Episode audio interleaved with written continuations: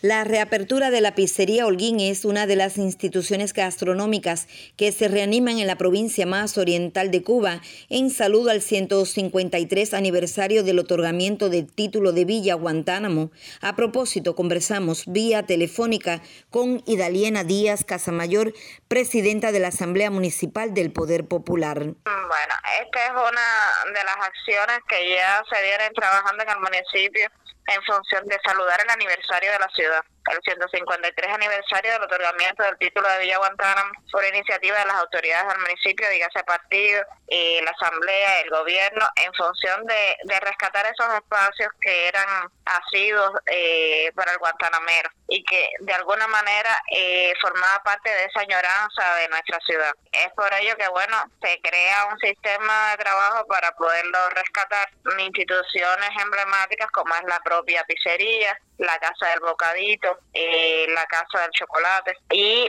el Café La Indiana. Son lugares en los que se vienen trabajando, todavía no con todas las expectativas que tenemos, pero sí ya dando pasos de avance y que empiecen a tener ofertas eh, de las que nuestra población pueda disfrutar. Eh, por lo que eso tributa luego a nuestra a nuestra ciudad, a nuestra sociedad guantanamera. Presidenta, un orgullo, un placer que abrió asombrada aún la pizzería Holguín con este nombre, que antes le decían la veneciana. ¿Qué me dice al respecto? Ha sido parte del empeño y es un logro que yo creo que sobre todo hay que atribuírselo a las personas que están al frente de, la institución y a ese colectivo que ha permanecido, que tiene toda una experiencia, que uno hasta le ve en el rostro lo satisfecho que se sienten por el servicio que están prestando hoy. Yo creo que eso es lo más lindo que he visto en estos días, además de las personas cuando llegan se sorprenden y es cierto que está la pizza de 55 pesos eh, y todavía queda eh, un tanto todavía quizás creyendo que, que no es real o, o que alguien está